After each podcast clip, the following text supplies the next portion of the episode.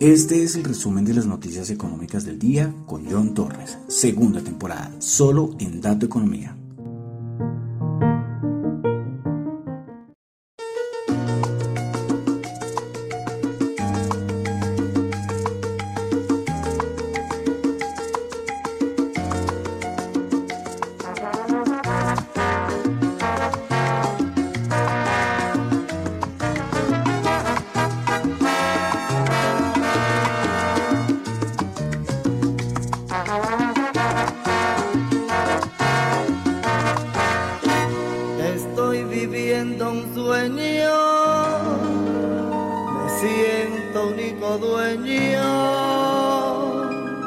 del amor. Una mirada más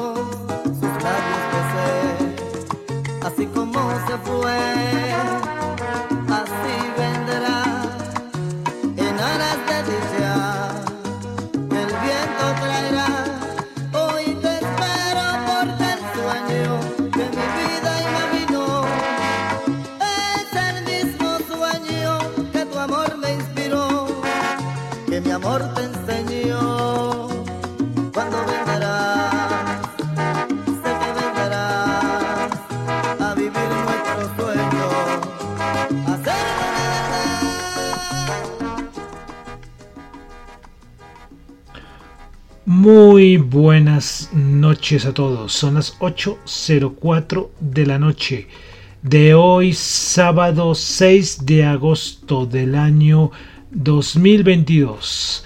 Con la música del gran grupo Nietzsche comenzamos con el resumen de las noticias económicas.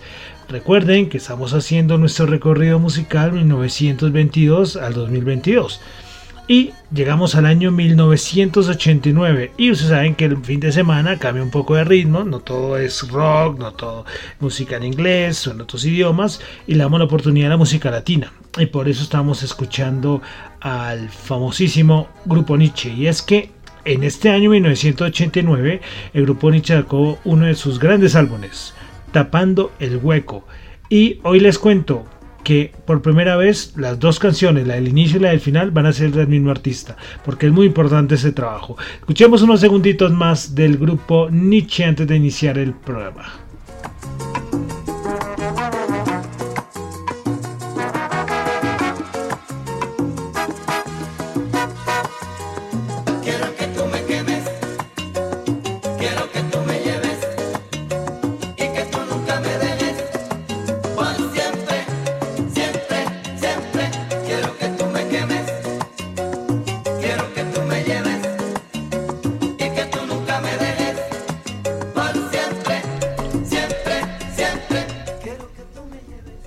Bueno, entonces dejaremos al grupo Nietzsche ahí al fondo de cortinilla. Y entonces quiero saludar a los que me escuchan en vivo en Radio Dato Economía, los que escuchan el podcast en Spotify, muchísimas gracias, no olviden calificarlo. Los que escuchan el podcast en Apple Podcast también, no olviden calificarlo. Muchísimas gracias, como siempre les agradezco por escucharme allí, también en Google Podcast y en la aplicación de streaming descentralizado Tita TV. Bueno, entonces vamos a comenzar con el resumen de las noticias económicas de hoy, sábado 6 de agosto, hoy día de fiesta aquí de la ciudad de, Bogotá, donde me encuentro en este momento y mañana también es festivo. Eh, aquí en Colombia es domingo, pero bueno, eh, también es festivo por la celebración del 7 de agosto. Bueno, entonces vamos a comenzar. Vamos a comenzar, semanita durita la que tuvimos, ¿eh? terminándola, pero con muchas, con muchas cositas, muchas noticias y vamos a comenzar entonces con el asunto de China, el asunto que se lleva hablando mucho entre China y Taiwán, un asunto importante que ha llamado la atención y ha sido muy comentado durante toda la semana. Recordemos que Nancy Pelosi visitó visitó China, eh, visitó Taiwán, perdón, eh, hace unos días y a partir de eso no le importó las amenazas que tenía China, que le había dicho que si visitaba, que si Nancy Pelosi visitaba Taiwán, pues iba a Estados Unidos y Taiwán a asumir las consecuencias. A partir de ese momento han habido un montón de sobrevuelos de parte de Fuerza Militar China en Taiwán, bueno, eh, pruebas militares con armas de verdad, eh, bueno, un montón de, de cosas que han puesto nervioso a todo el mundo. Pues bueno, lo último que se sabe es más declaraciones por parte del Ministerio de Relaciones Exteriores China, donde ellos dicen que primero que todo van a sancionar a la representante Nancy Pelosi, lo cual es algo obvio, o sea, nada, nada así, nada sorpresivo estas, estas sanciones. Y también varios funcionarios chinos han dicho que la única salida a la crisis que hay en momento entre China y Taiwán es que Estados Unidos rectifique inmediatamente el error o los errores. Recordemos que en ese momento todas las conversaciones entre Estados Unidos y, China están de cierta manera eh, pausadas, ¿no? Están por todo lo que, por lo que ha pasado. Eh, por parte del gobierno de Taiwán ya han reportado que ya ellos han detectado 68, 68 aviones de guerra china, chinos, perdón, 13 buques de guerra eh, que han cruzado el estrecho de Taiwán.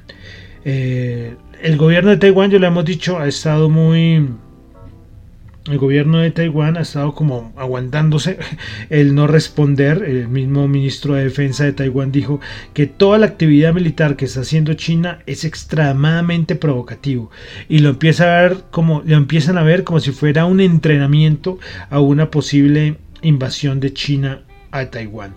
Por parte de Estados Unidos, el secretario de Estado de Estados Unidos, señor Blinken, eh, lo único que ha dicho es que bueno, ha dicho varias cositas, pero quiero resaltar que ellos dicen que Estados Unidos no le interesa para nada escalar más el conflicto con China. Bueno, entonces eso es lo que tenemos con todo el conflicto entre China, Taiwán y Estados Unidos. Eso sí, pendientes, ahí mirándolo de reojo. Bueno, dejamos Asia, vamos a pasar a Europa. Tuvimos datico de producción industrial española, dato mensual. Se espera una caída de menos 0,1 y se tuvo fue un aumento de 1,1%.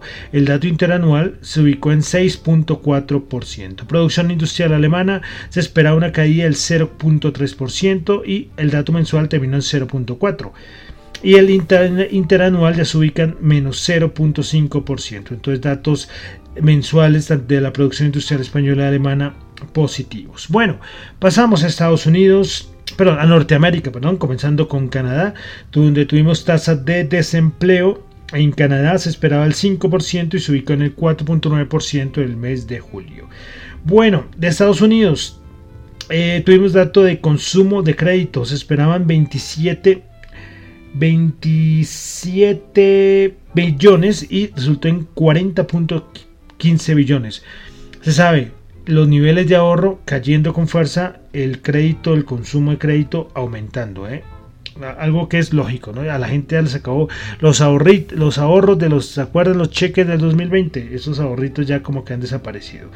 Bueno, y ayer tuvimos el dato importante, el dato que estaba esperando todo el mundo, que era el dato, la tasa de desempleo y, el, y la cantidad de nóminas no agrícolas, las NFPs el dato del NFP. Bueno, nóminas no agrícolas. Se esperaban 250 mil y fueron 528 mil. Tasa de desempleo se esperaba 3.6 y cayó el 3.5%. Hora pagada, eh, si la hora pagada a los empleados, los trabajadores de Estados Unidos, el dato mensual se esperaba un aumento del 0.3, aumentó al 0.5 y el dato interanual de 4.9 aumentó al 5.2%. Entonces, ¿qué pasa con estos datos? Pues con estos datos eh, lo que quiere decir es que, o sea, cuando se habla de que eh, parece, pareciera que Estados Unidos está entrando en un, en un fin de ciclo, porque es que el dato de empleo es un dato que está muy quedado, es un dato muy rezagado. ¿sí? Por eso yo les comentaba el otro día que ustedes ven un dato de tasa de desempleo y recesión, casi siempre antecitos de, la recesión hay tasas de desempleo muy bajas o hay el popular entre comillas pleno empleo. Pero entonces, eh, ¿qué pasa? Claro, con unos datos de empleo tan importantes, como lo señala Carlos la Federal, que el empleo, que el empleo, lo cual podría dar, eh, lo podría dar una oportunidad de que la Reserva Federal suba tasas. Y es que después de ayer de que este dato de, de empleo, los futuros sobre tipos de interés en Estados Unidos mostraron ahora una probabilidad del 62% de que la Reserva Federal suba 75 puntos básicos en septiembre. Antes de que se diera el dato, eh, estaba en 40.5 la probabilidad. Entonces, claro, con un dato tan bueno, pues la Reserva Federal pues tendría ahí su colchón para poder subir tasas mm, mm, agresivamente. Recuerdo que se hablaba mucho de que la próxima subida de tasas sería entre 25 y 50 puntos básicos. Pero ya varios miembros de la Reserva Federal lo que han dicho es que eh, podrían subir 75 puntos básicos. Y con el empleo como está, con datos de empleo tan buenos, la Reserva Federal entonces no tiene por qué preocuparse por esta variable. Eh, siguen hablando miembros de la Reserva Federal. Hoy, hoy sábado, habló Bowman. Eh, dijo que existe un riesgo de que la inflación siga en aumento o se mantenga muy arriba en el sector de alimentos, combustibles y vivienda, aunque él aclara que especialmente en 2023. Otros miembros de la Fed lo que dicen es que la inflación va a ser difícil bajarla y que para eso el Banco, el Banco Central de Estados Unidos, la Reserva Federal, tendrá que subir tasas. Es algo que los bonos ya ahorita cuando estemos en la parte de mercado lo comentaremos, si están captando más que la, que la renta variable. Eh, bueno, Summers, que es fue el director del Tesoro de Estados Unidos hace ya unos años, eh, salió a decir que dice que la Fed no puede cometer un error similar al que pasó en los años 70. Que lo que tiene que, que ver es tomar medidas fuertes para frenar la inflación. Y respecto al dato de empleo, él dice que ya la economía estadounidense puede estar presentando un sobrecalentamiento. Eso lo que le decía, como un fin de ciclo. Recordemos que este dato de empleo es un dato que está muy atrás en la parte del ciclo económico. Bueno, entonces eso con Estados Unidos. Ah, bueno, y una cosita. Hoy le volvieron a hacer la prueba de COVID a, a Joe Biden y salió negativo. Salió negativo la prueba de COVID. Eso sí, sigue. Eso sí, que va a seguir en confinamiento hasta que le hagan una siguiente prueba. Bueno, dejamos Estados Unidos, ya pasamos a una parte de Latinoamérica, donde, a ver un momento, a ver, listo, listo. Bueno, acá estaba mirando una cosa. Bueno, Latinoamérica, Ecuador, Tuvimos datos de inflación en el Ecuador. Julio de 2022 la inflación mensual se ubicó en 0,16 y la interanual eh, se ubicó en 3,86. Y con datos de inflación pasamos al dato de inflación en Colombia. Inflación en Colombia para el mes de julio del 2022 0,81%. Eh, versus 0,32 del mismo mes de julio del 2021. Y el dato interanual ya tenemos inflación en Colombia de dos cifras, 10,21. Bueno, variación anual del IPC por divisiones de gasto. Los tres principales divisiones con mayor aumento fueron alimentos y bebida no alcohólica aumentó el 24,6, restaurantes y hoteles subió el 15,2 y bienes y servicios para el hogar y su conservación subió el 13,5. Los de menor aumento, prendas de vestir y calzado 3,3, educación 2,9, información y comunicación menos 6,9 y variación anual por dominios geográficos. Eh, primer las tres primeras, con mayor variación anual del IPC, Cúcuta 14.09, Santa Marta 13.7 y Valledupar 13.11. Las tres de menor seríamos, tendríamos a Manizales con el 9.87, Pasto con 9.84 y la menor, ¿saben cuál es? Bogotá 9.21. ¿eh? Si comparamos Cúcuta 14.09 y Bogotá 9.21, eh, pero me sorprendió la de Bogotá. Siempre Bogotá, eh, las últimas entregas por parte del dato de inflación ha sido un dato de Bogotá pues, de cierta manera bastante, o sea, bastante bajo a comparación del resto del país. Bueno, más cositas de, de Colombia. A ver, y es que eh, Fierce Ratings pues dio sus comentarios sobre lo, lo, que está pasando a nivel político del país, refiriéndose a que la agenda de reformas del gobierno del presidente eh, electo, de que mañana se posiciona, el señor Gustavo Petro, podría crear incertidumbre sobre el crecimiento y perspectivas fiscales de Colombia. Fitch Rating explicó que ven en el déficit fiscal una reducción sustancialmente el próximo año, pero existen incertidumbres a mediano plazo. Fitch Rating se basa que por ahora la mejora fiscal del 2023 estará impulsada por mayores ingresos de la reforma fiscal del 2021 y menores gastos relacionados con la pandemia. Es posible, dice Fitch Rating, que la administración del próximo presidente busque aumentos de impuestos para financiar aún mayor gasto social y facilitar la consolidación fiscal. De todas maneras, vale decir que Fitch Rating eh, no habló sobre riesgos de cambios muy fuertes en la calificación soberana del país. Bueno, entonces esos son los comentarios de Fitch Ratings sobre la economía colombiana. Bueno, eh, pasamos ya a la parte de mercados, la parte de chismes, la parte de comentarios, commodities, criptos, de todo en esta sección. Bueno, comenzamos. Tesla, se me esta noticia la había dado en el programa pasado, pero es que se me pasó. Y es que Tesla anunció un split 3 a 1. 3 a 1 el split, creo que ya había hecho split Tesla, ¿no? Bueno, yo no sé, es que tantos splits que han salido este año, pero entonces 3 a 1, es decir, por una acción, 3 acciones. Eh, otra cosita, bueno, de una vez hablando de, de, Tesla, y es que aquí en Colombia autorizaron la llegada del satélite, de internet satelital de Starlink, del, que es propiedad de Elon Musk. Eh, bueno, más cositas, más noticias de empresas y es que eh, la Warner Bros. La Warner Bros. Discovery se llama, eh, pues anunció la fusión de HBO Más y Discovery Plus. Y entonces se van a integrar, se van a unir en un único y nuevo servicio. No se sabe todavía de tarifas, bueno, todavía no lo sé, no lo tengo acá. Pero entonces, bueno, los que son fans de HBO, pues ya tendremos HBO Más y Discovery Plus juntos. Más cositas es Amazon que cerró un acuerdo para adquirir iRobot, la compañía de las aspiradoras Rumba, por 1.700 millones de dólares. Esto incluye la deuda. Eh, los que no conocen, no, se han visto esas aspiradoras que uno pone en el piso, que son redondas y que aspiran solas. Que uno las maneja del teléfono, con un control.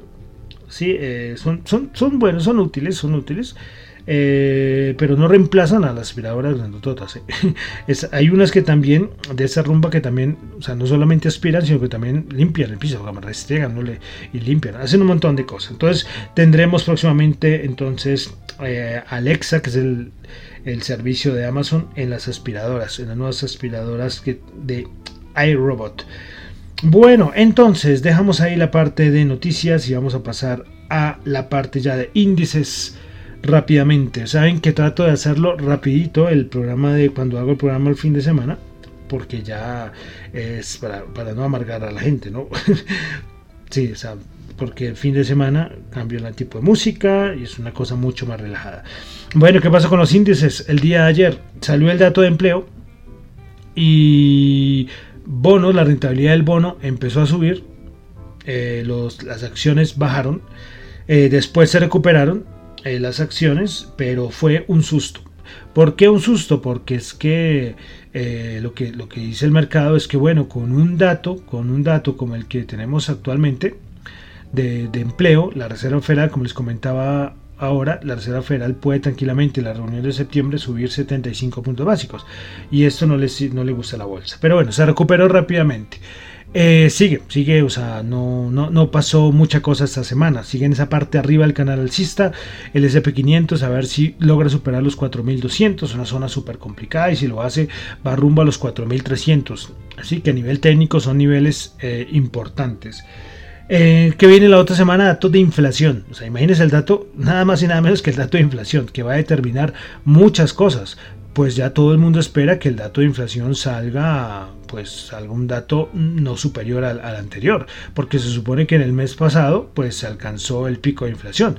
¿sí? No, lógicamente no sé si vaya a bajar mucho, el petróleo ha bajado mucho, la gasolina ha bajado mucho, eh, y esto yo creo que puede puede ayudar a ese dato. Pero bueno, toca de todas maneras estar pendiente y, estar muy pendiente y, observar y analizar ese dato de inflación de la otra semana. Entonces eso tuvimos de los índices, veremos a ver qué, qué nos depara la siguiente semana, pero están en la parte de arriba de allá, en esa parte en zona de, de resistencias. Bueno, entonces vamos a repasar rápidamente solamente el cierre de los índices del día eh, de ayer. Vamos a repasarlo rápidamente. Cómo cerraron los índices. El Dow Jones terminó subiendo 76 puntos, 0.2%, 32.803. El Nasdaq eh, terminó bajando 63 puntos, bajó el 0,5%, 12.657 y el SP500 bajó 6 punticos, 4.145, bajó el 0.1. Veremos a ver qué pasa la siguiente semana con estos mercados. De parte de los cuantitativos no han cambiado para nada. Lo que yo les dije en el anterior programa. Ellos dicen que, que pase los 4200 lo ven súper difícil. Y, cuatro, si, y si los pasara, la barrera de los 4300 es, es muy complicada. Pero nadie tiene la bola de cristal. ¿sí? Nadie tiene la bola de cristal. Este rebote que estamos teniendo es un rebote mayor al 10%. Si es un bear market rally, un rally de mercado bajista, es un rally de mercado bajista poderoso. ¿eh? Poderoso Sí, puede ser, no se sabe. ahorita todo el mundo está hablando, si ya tocamos el piso, no lo tocamos. Algunos creemos que no y otros ya dicen que ya, que ya el piso ya se, ya lo vimos hace unas semanas y que ya ahora el mercado va para arriba. Veremos a ver eh, qué pasa.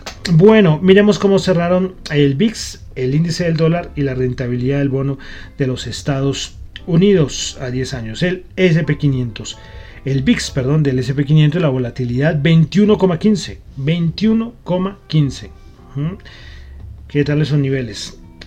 El, el DXY, el dólar 106,5, claro, con el dato de empleo, eh, con el dato de empleo, pues claro, le, da mayor margen a que la Reserva Federal suba tasa y esto es un empujoncito para el dólar. Y vamos a mirar la rentabilidad de Estados Unidos a 10 años, 2,82, lo que yo les decía. La renta variable se recuperó, pero los bonos no, 2,82.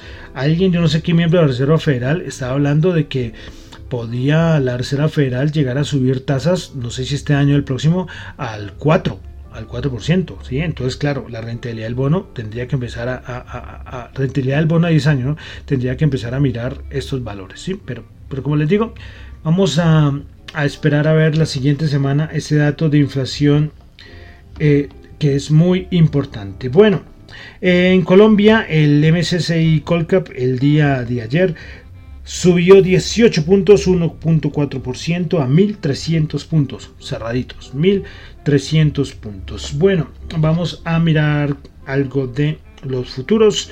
Bueno, futuros no, porque ahorita está cerrado el mercado. Entonces vamos a ver cómo cerraron. El oro 1792 bajó 14 dólares la onza. Fortaleza del DXY para abajo el oro. WTI 88.5 eh, y el Brent 94.6. También semanita dura para eh, el petróleo. Y tasa representativa del mercado, dólar en Colombia para este fin de semana y para el lunes 4.337, subiendo como, bueno, más de 60 pesitos subiendo. Bueno, y vamos a terminar, como siempre terminamos con las criptos, con las criptos, a ver si las tengo por aquí a la mano. Sí, aquí están. Las criptos sí están abiertas. Recuerden que estas, estas sí no, no descansan. ¿eh? Las criptos sí son 24 horas. Bueno, entonces, a ver que se me... Ah, esperen un segundito porque eh, oprimí el dedo y borré la, la, la página donde estaban las criptos. Listo, acá la recuperé. Bueno, Bitcoin bajando el 1.5%, Ethereum bajando el 3.6%, BNB bajando el 2.4%, Ripple bajando el 1.3%, Cardano bajando el 1.5%, Solana bajando el 2.7%, Polkadot bajando el 3%, Dogecoin bajando el 1.9% y Avalanche subiendo 3.2%.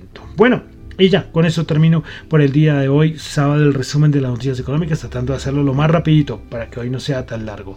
Mi nombre es John Torres, me encuentran en Twitter en la cuenta arroba Chu, en la cuenta arroba Dato Economía para asuntos de la emisora, eh, arroba gmail.com en Twitter, arroba datoeconomía R. Bueno, y entonces terminamos por el día de hoy ah, recordándoles que lo que yo comento acá no es para nada ninguna recomendación de inversión, son solamente opiniones personales. Si les sirve de algo lo que yo comento acá, maravilloso, ¿eh? Pero, pero, si les sirve, si les sirve, ni ninguna recomendación de inversión. Bueno, y como les dije, vamos a cerrar con música y comenzamos con el grupo Nietzsche, porque estamos, no es un especial del grupo Nietzsche, ¿no? sino que vamos a resaltar del año 1989 eh, dos canciones porque es un álbum muy bueno que sacó el grupo Nietzsche en esta época. Bueno, en esta época no, en este año.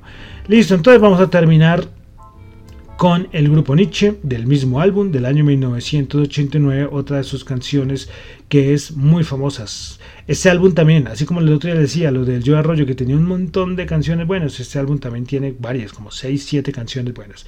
Pues bueno, entonces terminamos el día de hoy con el grupo Nietzsche con la canción del año 1989, ¿Cómo podré disimular? Muchísimas gracias.